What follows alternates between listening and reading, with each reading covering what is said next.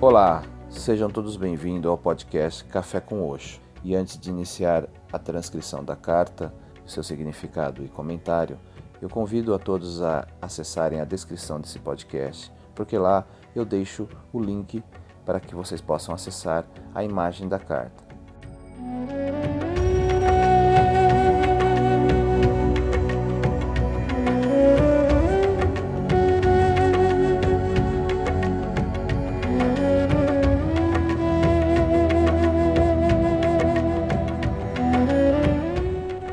Arcano Maior 10 Mudança A vida segue repetindo-se despreocupadamente. E a menos que você se torne muito consciente, ela continuará se repetindo, como uma roda. Por isso que os budistas chamam a isso de roda da vida e da morte, roda do tempo. Tudo se movimenta como uma roda. Ao nascimento se segue a morte, a morte o nascimento. Ao amor se segue o ódio, ao ódio, o amor. Ao sucesso se segue o fracasso, ao fracasso, o sucesso. Basta olhar a volta. Se lhe for possível observar apenas por alguns dias, você perceberá um padrão se definindo, o esquema da roda. Em um dia, numa bela manhã, você se sente tão bem, tão feliz, e no outro dia está chateado, tão infeliz que começa a pensar em cometer uma loucura. Há apenas alguns dias você se sentiu tão cheio de vida, tão abençoado, que agradecia a Deus, pois você estava num estado de espírito de profunda gratidão. E você há um grande sentimento de inconformismo, e você não vê razão que justifique continuar vivendo. E essa alternância vai se repetindo, mas a gente não chega a perceber o padrão. Uma vez que você perceba o padrão, você pode libertar-se dele.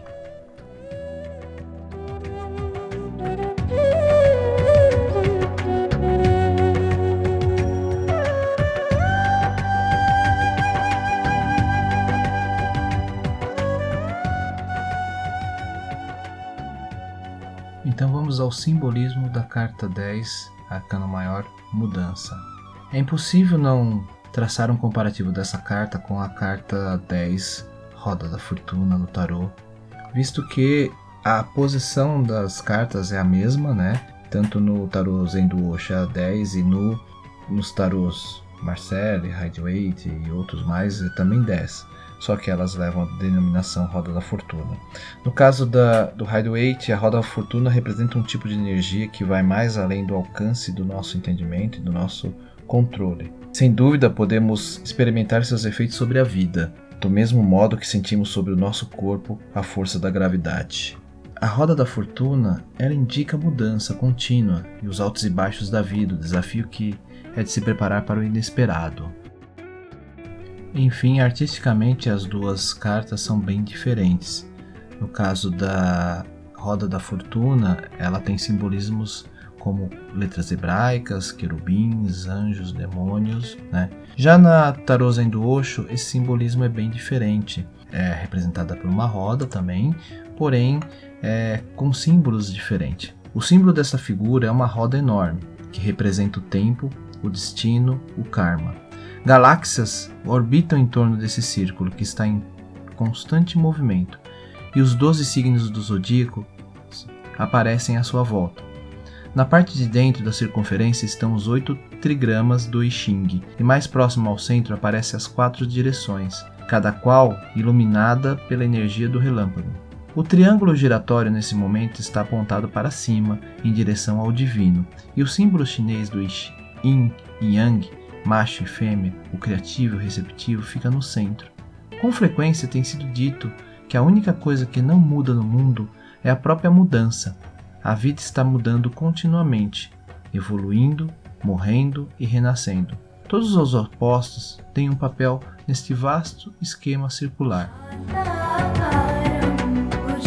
Se você se agarrar à borda da roda, poderá ficar tonto. Avance em direção ao centro do ciclone e relaxe, sabendo que esse estado também passará.